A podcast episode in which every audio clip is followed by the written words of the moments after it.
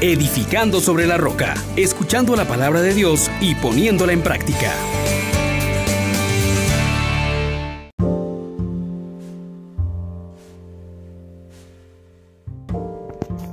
Paz y alegría.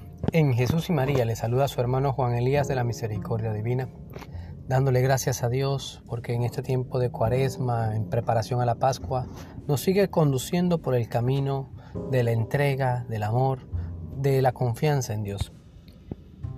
Escuchemos y meditemos en el profeta Jeremías capítulo 18 del 18 al 20. Pero antes pidámosle al Espíritu Santo que nos acompañe. Oh gran poder de Dios, enciéndenos en tu fuego el amor. Oh Espíritu que vienes de lo alto, llénanos de Dios. Oh Espíritu, óleo santo, úngenos en el amor. La palabra de Dios nos dice así. Dijeron, vengan, maquinemos contra Jeremías, porque no falta la ley del sacerdote, ni el consejo del sabio, ni el oráculo del profeta. Vengan, lo heriremos con su propia lengua y no haremos caso a sus oráculos. Señor, hazme caso, oye cómo me acusan. ¿Es que se paga el bien con mal, que han cavado una fosa para mí? Acuérdate de cómo estuve en tu presencia, intercediendo en su favor, para apartar de ellos tu enojo. Palabra de Dios. Te alabamos, Señor. Hermanos, hoy nos presenta la palabra todas las maquinaciones que van surgiendo contra el profeta Jeremías. Cómo lo quieren arrancar del medio del pueblo porque al estar como profeta denunciando aquellas situaciones en las que Dios no está presente, anunciando la llamada al volverse a Dios, declarando las sentencias que Dios ha dado para aquellos que perseveran en el mal, promulgando los decretos y bendiciones que Dios tiene y su testimonio de vida siendo un llamado de atención, se ha vuelto de una manera insoportable y esto ha generado que el mundo lo quiera eliminar. Y así también nosotros recordemos que estamos llamados a ser profetas. Desde el bautismo tenemos una tarea de anunciar, de denunciar, de promulgar, de declarar, de testimoniar a aquel que viene a salvar. Y en medio de todo esto, saber que ese camino es el que ha adoptado Jesús para nuestra salvación. También nos conduce a presentarnos delante de Dios con confianza, implorando su protección, su auxilio, volcando todo lo que este ministerio conlleva, porque no ha de ser fácil.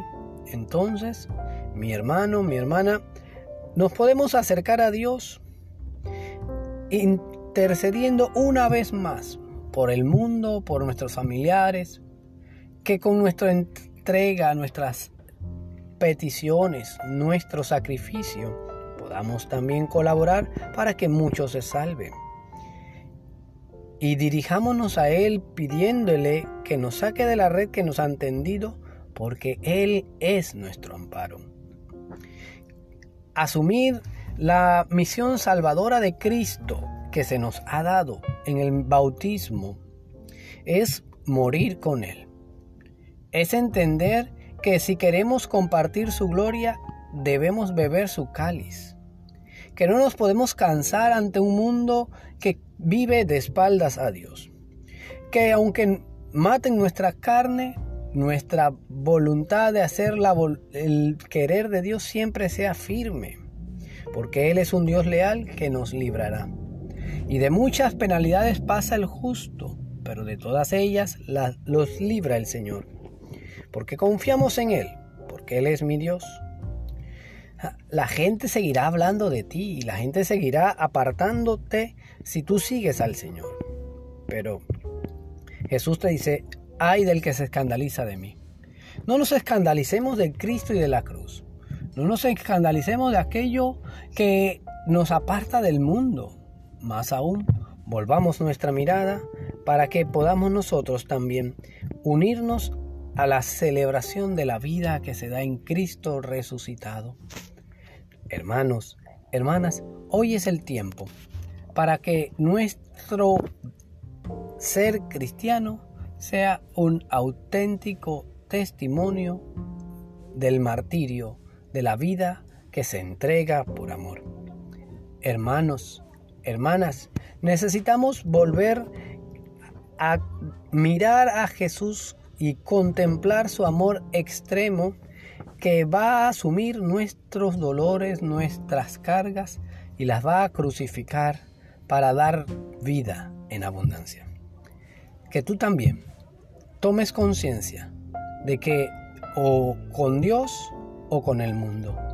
Y que si estás con Dios, el mundo te va a dar oposición. Te va a querer quitar del medio. Pero ánimo, Dios está de nuestro lado.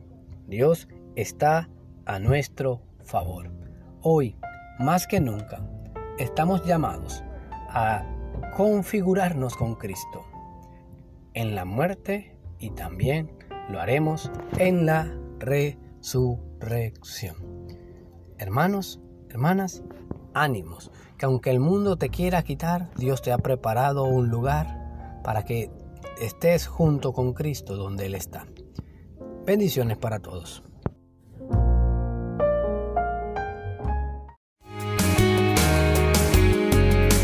Les exhortamos, hermanos, por la misericordia de Dios, que pongan por obra la palabra y no se contenten solo con oírla